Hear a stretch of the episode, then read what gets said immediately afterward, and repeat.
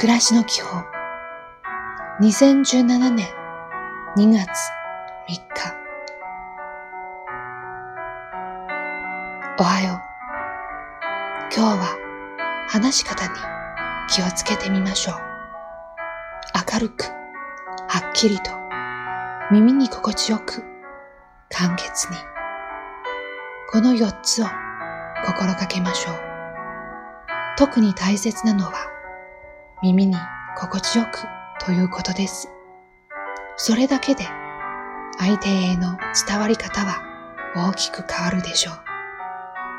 今日も丁寧に。こんにちは。柔らかくて丸くて触り心地の良い自分であるように心がけましょう。まずはたっぷりの笑顔です。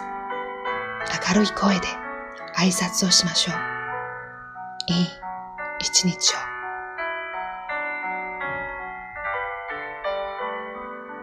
おやすみなさい。今日一日を振り返ってみて、良かったこととダメだったことを考えてみましょう。良かったことはもっと良くなるように、ダメだったことは改善するように、明日を新しい気持ちで迎えましょう。